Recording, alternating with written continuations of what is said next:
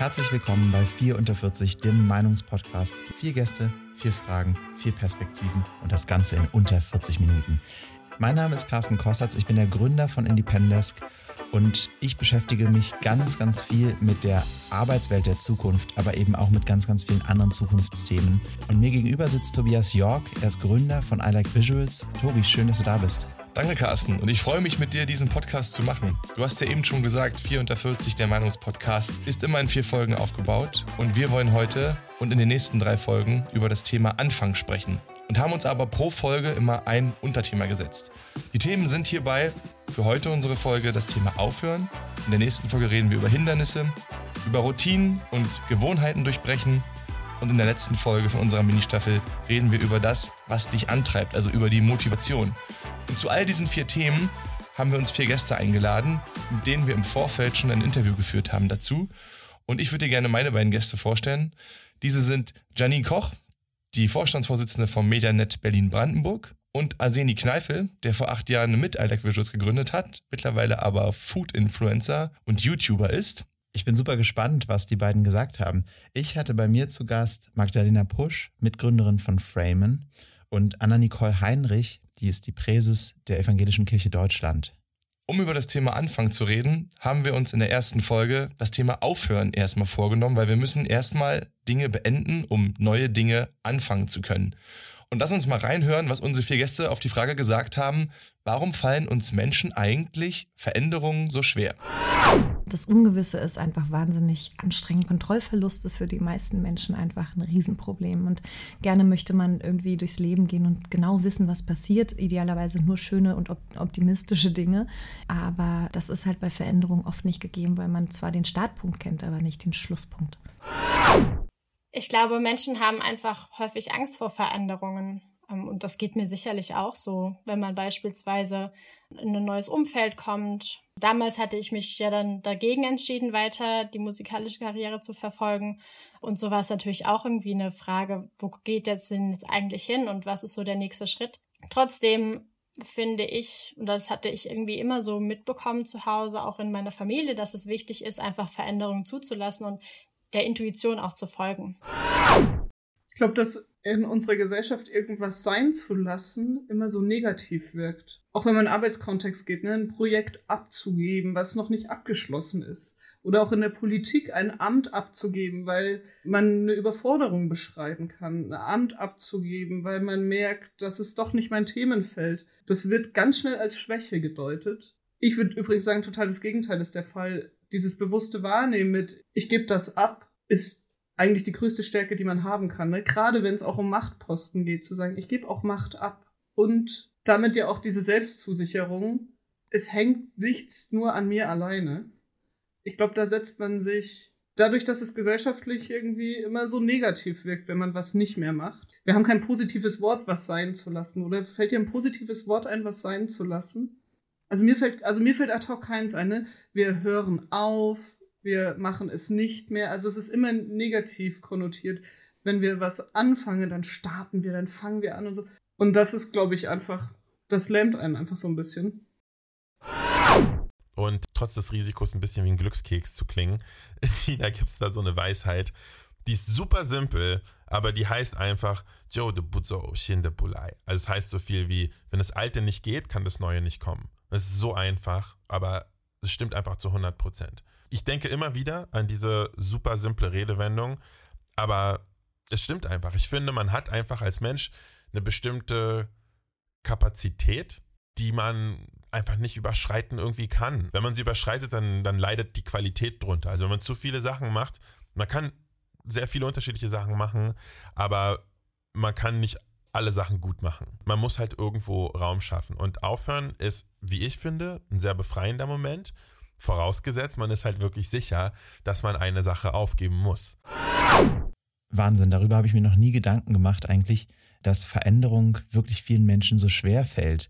Und ich finde es auch irgendwie total, ja, logisch, das, was Janine gesagt hat, dass das Ungewisse so anstrengend ist. Kontrollverlust ist ein Thema, wovor man auch Angst haben kann durchaus. Ich glaube, das ist etwas, was jeder von uns schon mal erfahren hat am eigenen Leib, so, dass man gemerkt hat, okay, ich bleibe jetzt einfach dabei, damit ich nicht die Kontrolle verliere. Hattest du sowas schon mal? Kontrollverlust vielleicht weniger. Ich finde, bei den vier Aussagen ist mir mehr hängen geblieben. Ich habe bei Magda einen Haken da gemacht, einfach die Angst vor Veränderungen zu haben. Ich glaube, das ist so ein ganz grundlegendes Gefühl, was ganz viele haben, was sie auch hemmt davor, vielleicht Dinge aufzuhören und sich verändern zu wollen. Was für mich super spannend war und wo ich mir bisher noch keine Gedanken zugemacht hatte, war, dass unsere Sprache negative Impulse setzt dass dann natürlich, wenn ich noch Angst dazu habe, beides zusammen nochmal ein Verstärker ist und auch das Thema Kontrollverlust, was ja Janine angesprochen hat, darin bündet, dass eigentlich eine Riesenwand vor mir steht, die halt sagt, veränder dich bitte nicht. Und gleichzeitig musste ich schmunzeln, weil die Chinesen haben ja eine Menge an Sprichwörtern, an denen ja viel Wahres drin steckt und gefühlt je älter man wird, je wahrer werden diese Sprichworte, musste ich sehr schmunzeln, weil natürlich ich aus heutiger Sicht dem absolut zustimmen kann, dass dieses Sprichwort für mich so passt meine Frage an dich wäre, passt das für dich auch? Ich glaube, ganz, ganz viele von uns haben einfach einen wahnsinnig vollen Terminkalender. Und da ist es nur verständlich, dass man irgendwie, bevor man was Neues anfangen kann und sich dem auch wirklich hingeben kann, damit daraus was Gutes entstehen kann, muss man irgendwas anderes aufhören. Das ist super wichtig. Und an der Stelle ist das Aufhören dann vielleicht auch gar nicht mehr so negativ, sondern es ist einfach eine sehr rationale Entscheidung, ein Zeitmanagement zu überlegen, okay, wie viel Zeit brauche ich dafür, für das, was ich anfange? Und was muss dafür vielleicht hinten runterfallen? Was ist vielleicht dann gar nicht mehr so wichtig bei mir? Bist du so rational bei der Entscheidung? Weil wenn ich das mal auf mich reflektiere, merke ich, dass ich gerade zu Beginn sehr viel Energie habe, was Neues ausprobieren möchte. Man ist Feuer und Flamme, man hat so eine erste Liebe mit dem Projekt, was man, was man vor sich hat. Und dann denke ich nicht immer zwingend sofort rational, okay, was ist es für ein Zeitinvest, wie könnte das laufen, sondern bin erstmal begeistert renne los und merke unterwegs, wie sich das Ganze weiterentwickelt. Ich glaube, ich bin inzwischen ziemlich rational, weil einfach so viel auf mich einprasselt und gerade auch so viele, so viele neue Themen an mich herangetragen werden. Hey, willst du da mitmachen? Hey, wollen wir nicht das angehen? Da ist es schon eine sehr bewusste Entscheidung, dann etwas neu anzufangen. Also vielleicht ist es dann auch gar nicht mehr, dass ich so oft etwas Neues anfange wie früher, was schade ist, was aber einfach dem Umstand geschuldet ist, dass dass es so eng getaktet ist alles. Aber dadurch ist auch das Aufhören super rational und ganz klar, okay, was muss ich für einen Slot schaffen, was muss ich für Zeit freischaffen, damit es auch funktioniert. Oft genug verkalkuliere ich mich aber komplett und am Ende sitzt man dann doch am Abend da und macht das. Aber es ist auch schön, weil das zeigt ja auch, dass man irgendwie mit Begeisterung dabei ist und dass man Bock hat, etwas Neues zu machen und sich da auch richtig reinzuarbeiten. Das kann ich komplett nachfühlen. Wenn du jetzt sagst, du bist sehr rational in deiner Entscheidung, was das Thema Aufhören angeht, was war denn das Letzte, was du aufgehört hast? Ich habe einen wichtigen wöchentlichen Termin mit einem Unternehmenspartner von uns einfach beendet, weil wir beide gemerkt haben, okay, das bringt uns einfach nicht weiter. Wir haben jede Woche diese eine Stunde und da kommen wir einfach nicht voran, beziehungsweise haben uns irgendwie nicht wirklich was zu sagen. Am Ende ist es dann Smalltalk geworden. Und da muss man dann auch einfach, ja, sagen, ja, wie ist die Bilanz dieses Meetings? Und die wurde einfach über die Zeit immer schlechter. Das heißt, da haben wir auch sehr bewusst gesagt, okay, das funktioniert irgendwie nicht. Was hast du aufgehört? Eigentlich was ganz Simples. Ich äh, versuche seit den letzten Wochen, wenn ich zu Hause bin, mein Handy nicht bei mir am Körper zu tragen, sondern wenn ich zu Hause bin und den Fokus auf Familie zu Hause habe, auch da zu sein. Also das Handy wirklich am Eingang einfach im Flur liegen zu lassen und dann, wenn die Kids schlafen, vielleicht nochmal eine Arbeitseinheit zu machen, aber nicht immer so, ich meine, typisch als, als, als Mann irgendwie, du hast eine Jeans an, in der Hosentasche ist immer genug Platz, das Telefon ist eh da irgendwie immer drin geparkt, das ist schon fast komisch, wenn es da nicht drin ist, aber bewusst diesen Schritt zu machen, ich komme rein, ich lege es da hin und bin jetzt äh, woanders, ich bin fokussiert hier und kann mich darauf konzentrieren, das probiere ich gerade. Und das tut mir und auch der Family und auch der Arbeit am Ende total gut.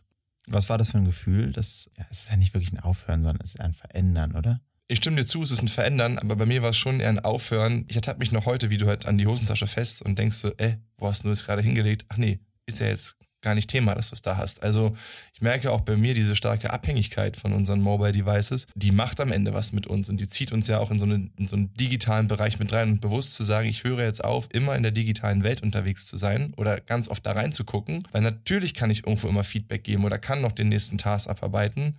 Aber das braucht's nicht. Also wirklich auch da nochmal eine Trennschärfe hinzubekommen zwischen, wann möchte ich arbeiten und bin fokussiert darauf und wann möchte ich das nicht tun, weil es am Ende auch von dem, wie ich es auch gerade erlebe, deutlich effektiver ist, den Kopf bei einer Sache zu haben und nicht verschiedene Dinge parallel immer versuchen zu machen, auch wenn es nur eine Kleinigkeit ist. Ach komm, die kriege ich mal in fünf Minuten schnell durch. Und was macht dieses bewusste Timeboxing mit dir im Alltag? Das gibt mir erstmal ein bisschen mehr Ruhe. Ich bin entspannter, würde ich sagen.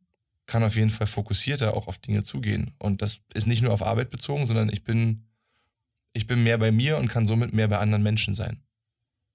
Das war jetzt was, eine kleine Veränderung in deinem Alltag, die krasse Auswirkungen auf dich hatte. Aber hattest du schon mal, dass du eine krasse Veränderung angestrebt hast, also mit irgendwas krassem aufgehört hast, was dein Leben komplett umgekrempelt hat? Ja, da gibt es eine Sache. Ich habe früher in einer Band gespielt. Das ist jetzt schon über zehn Jahre her. Und wir waren über neun Jahre mit der Band unterwegs und haben hinten raus gemerkt, okay, uns geht so ein bisschen die Luft aus. Irgendwie ist es auch hier, wir sind auf ausgetretenen Faden so kann es nicht weitergehen. Wir brauchen eine Veränderung. Und wir haben uns dazu entschieden, dass die Veränderung aufhören ist, aber ein bewusstes Aufhören. Also auch hier bewusst zu sagen, wir hören einfach nicht auf, immer weniger Konzerte zu spielen und spielen irgendwann auf den 40. Geburtstagen all unserer Freunde nochmal so ein kleines Revival-Konzert, sondern zu sagen, wir gehen damit aktiv nach draußen, damit auch alle miteinander aufhören können. Weil ich glaube am Ende auch, aufhören ist ein Prozess und das war super wichtig für uns. Wir sind bis heute alle noch gut befreundet, dass man miteinander diesen Weg auch gegangen ist. Klar zu sagen, wir haben eine Abschiedstour, wir haben ein tolles Abschlusskonzert, alle wussten Bescheid, wenn ich die nochmal sehen möchte, die Band, gehe ich da hin. Und es waren viele Menschen auch da gewesen, die wir zum Teil jahrelang nicht gesehen haben. Und es war ein total schöner Abschluss. Es war so ein bisschen vom Gefühl widersprüchlich, weil es war eines der schönsten Konzerte in Berlin im Magnetclub. Es war ausverkauft, also volle Bude, alle haben getanzt. Und an dem Punkt sagst du, und hier ist jetzt Schluss. Also so dieses Aufhören, wenn es am schönsten ist, traf darauf zu. Aber es wäre nicht so schön geworden, wenn wir nicht aufgehört hätten. Und ging da Aufhören und Loslassen für dich Hand in Hand?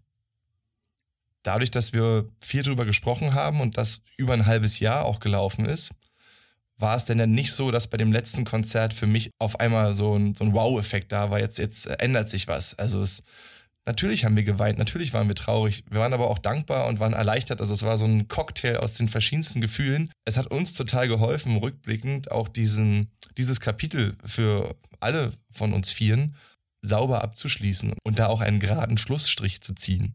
Ich glaube, Schlussstrich ist ganz, ganz, ganz wichtig, um eben dann auch Fokus zu haben auf das Neue, was kommt. Das war für dich jetzt gerade ein krasser Schlussstrich im Privaten, einfach die Band aufzuhören.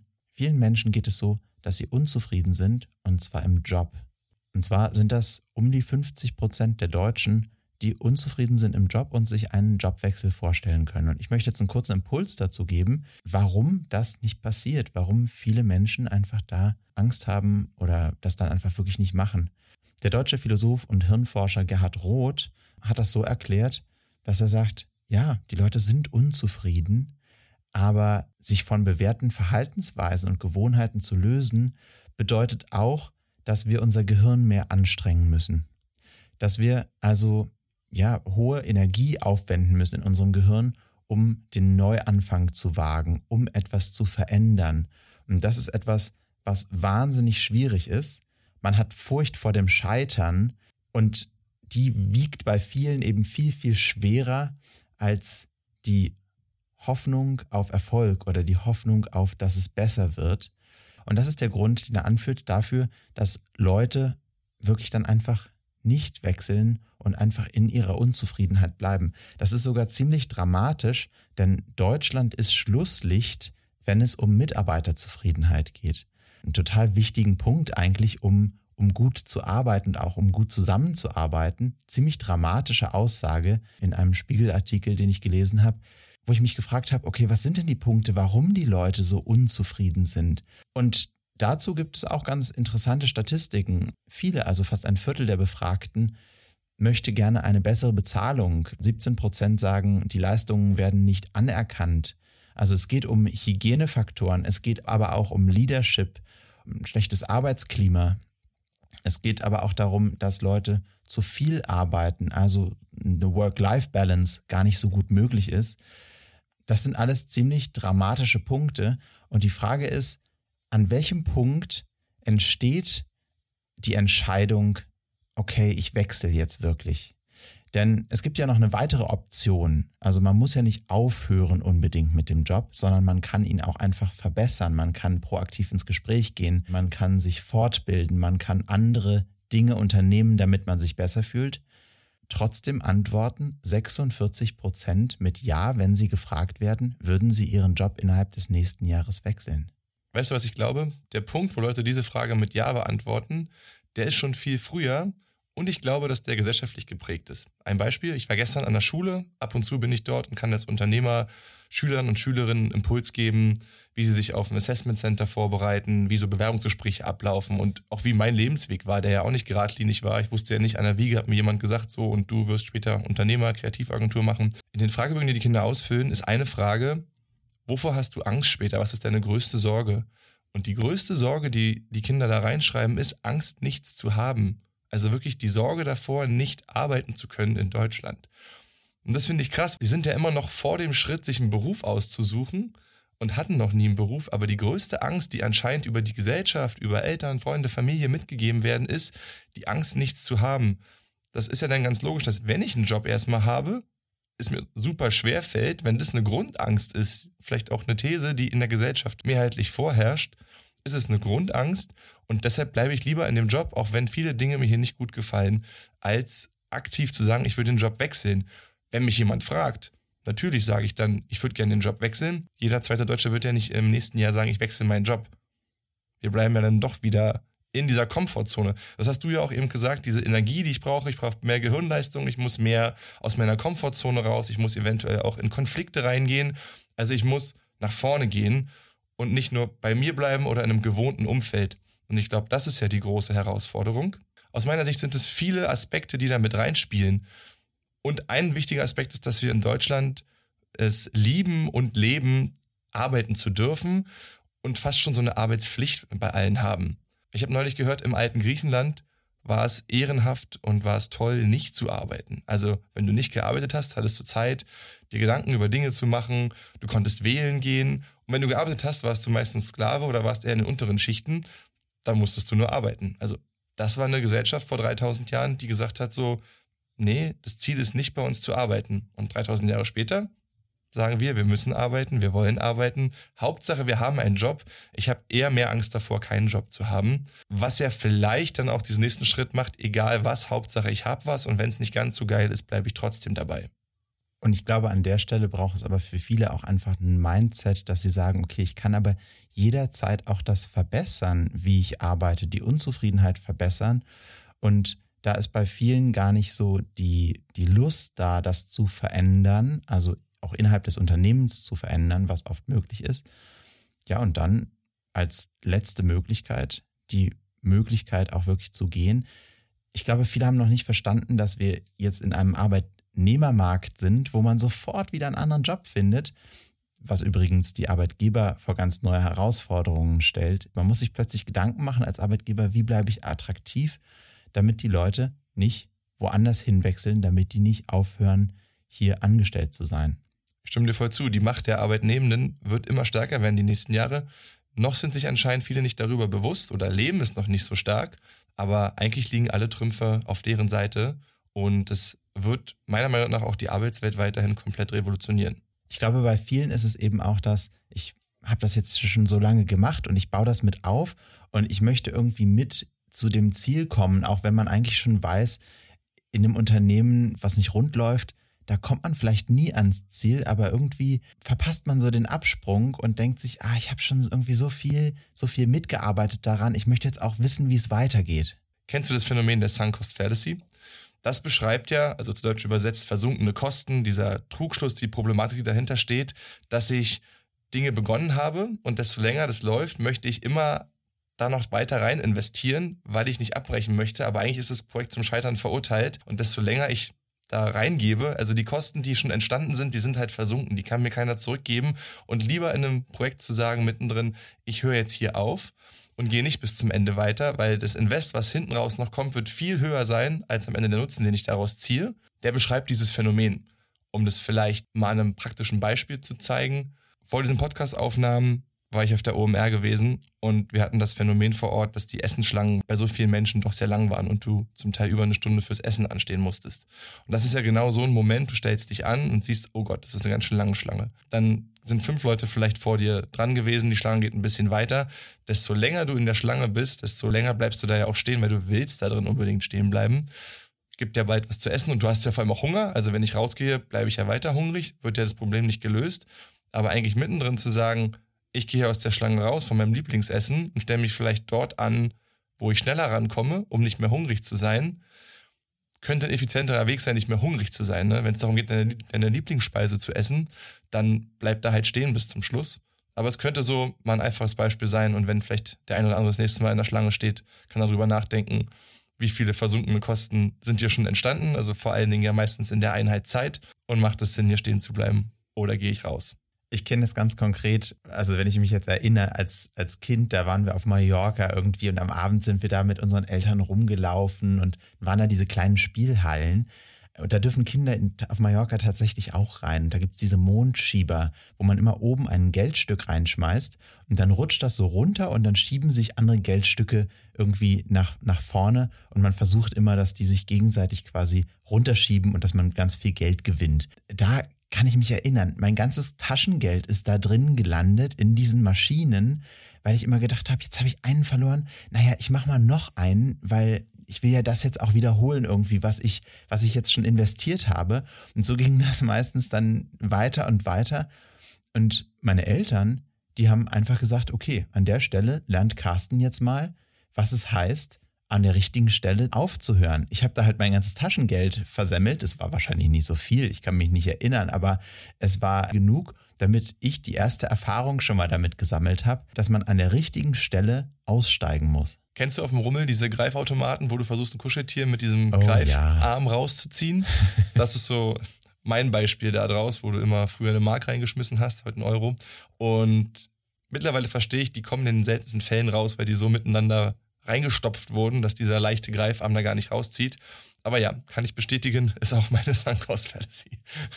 Ist das für dich ein Moment des Aufhören, wo man sich das Scheitern eingesteht? Ist das ein gutes Gefühl oder ein schlechtes Gefühl?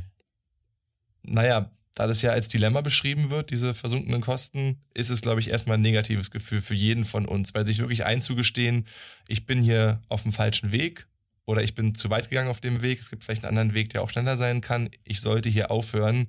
Diese Erkenntnis ist ja egal, ob es in der Wirtschaft, in Unternehmen ist, wo Manager Millionen an Geldern versenken, weil sie an einem Projekt festhalten, was eigentlich zum Scheitern vielleicht verurteilt ist, aber genauso im privaten Bereich, wie wir jetzt unsere beiden Rummelgeschichten kurz erzählt haben. Der Schriftsteller Rolf Dobelli, der hat ein Buch geschrieben, Die Kunst des klaren Denkens, und da fand ich einen Satz sehr schön, den er gesagt hat. Er sagt nämlich, Wer in der Mitte eines Projektes hinwirft, um neu anzufangen, gibt damit zu, dass er sich möglicherweise getäuscht hat. Und das sich ehrlich einzugestehen, fällt uns persönlich sehr schwer. Ich habe mal vor einer Schulaufführung zu meiner Lehrerin gesagt, ich kann das Gedicht absolut nicht auswendig und ich kann es einfach jetzt heute nicht aufführen. Was hat sie gemacht? Sie hat das hingenommen, zur Kenntnis genommen. am nächsten Tag hat sie eine kleine Siegerehrung gemacht irgendwie oder eine kleine Auszeichnung. Da habe ich eine Ananas gewonnen dafür, dass ich gewusst habe, dass ich es nicht kann und dass ich mitten im Projekt quasi abgebrochen habe. Ich glaube, das müssen wir viel mehr als Gesellschaft auch feiern, wenn jemand sagt, hey, an dieser Stelle weiß ich, es ist besser, wenn wir aufhören, als wenn wir das Ganze jetzt irgendwie ähm, auf eine schlechte Weise fortführen. Stimme ich dir voll zu. Und schnell sind wir bei dem Punkt, dass wir dann auch Scheitern feiern müssen und dass wir Scheitern fördern müssen. Aber dazu reden wir in einem der späteren Folgen noch dazu. Carsten, kennst du die Prospect Theory. Die hatte ich in dem Zuge zu meinen Recherchen gefunden. Sagt mir so jetzt erstmal überhaupt nichts. Perfekt. Die Prospect Theory ist von Daniel Kahnemann und Armand Tversky und die behauptet, dass wir dazu tendieren, Verluste stärker zu gewichten als Gewinne. Also, dass wir halt den Fokus und das Gefühl bei einem Verlust viel stärker wahrnehmen und es viel mehr ausgeprägt ist als bei einer Freude. Das heißt, dass wir am Ende sogar größere Risiken auf uns nehmen, um Verluste zu vermeiden, als zum Beispiel Risiko auf uns zu nehmen, um Gewinne zu machen. Das kann ich voll und ganz nachvollziehen und ich überlege gerade, wie man das verändern kann. Also das, es muss ja was geben. Wir müssen einfach unsere Erfolge mehr feiern gemeinsam. Wir müssen uns klar machen, auch in Meetings jeden Tag so, was läuft gerade richtig, richtig gut. Darüber wird viel zu wenig geredet. Meistens sind, sind ja die Störungen im Betriebsablauf diejenigen, worüber man spricht. Da muss man bewusst drüber sprechen, sich bewusst feiern und dafür sorgen, dass irgendwie die, dem, dem Positiven oder auch den Zielen, auf die man ja hinarbeitet und, und was man auch regelmäßig schafft, die Milestones, die man, die man dann eben auch schafft, dass man dem genügend Raum auch gibt im Unternehmen oder auch privat, im Privaten, wenn man auf dem Weg zu seinen persönlichen Zielen ist, da eben etwas geschafft hat, dass man sich auch mal auf die Schulter klopfen kann oder sich gegenseitig dafür lobt. Also ich glaube, sich gegenseitig dafür zu feiern, das ist super wichtig. Macht ihr das? Wir haben vor kurzem unsere Mitarbeitenden befragt und eine Frage war, wie wir im Unternehmen mit Fehlern umgehen, also wie hoch unsere Fehlertoleranz ist. Und die Antwort aus dem Team war, ich kann hier gut mit Fehlern umgehen, ich darf Fehler machen, es ist erlaubt, es wird darüber gesprochen, ich muss nicht Angst davor haben, Fehler zu machen. Ich muss nicht Angst davor haben, Fehler zu machen. Das heißt, wir sind hier auf dem Weg dahin, das auf jeden Fall mehr in den Fokus zu rücken. Und genau das, was du sagst, kann ich auch unterstreichen. Aber wenn wir mal auf unsere ganze Folge zurückschauen, wir sind ja fast am Ende, überleg mal, wo gerade jeder Mensch, der draußen uns vielleicht zuhört, auch steht. Wir reden über Kontrollverlust. Wir reden über Angst. Wir reden über, über, über Hindernisse. Wir reden über die Komfortzone.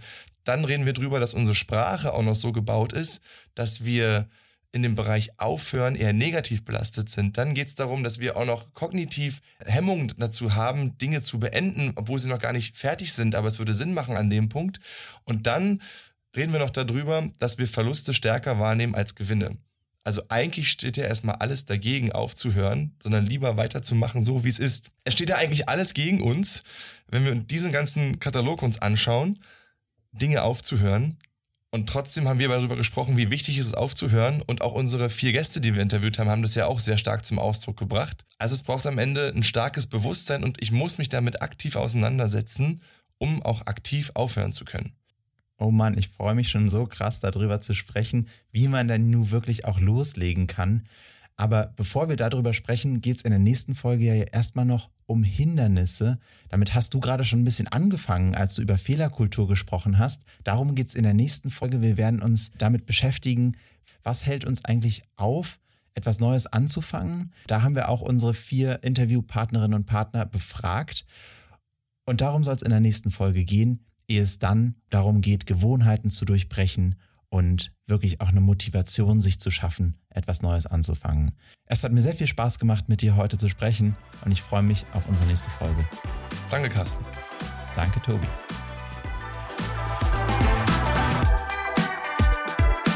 Vier unter 40, der Meinungspodcast, ist eine Produktion von I Like Visuals. Konzept und Moderation Tobias York und Carsten Kossatz.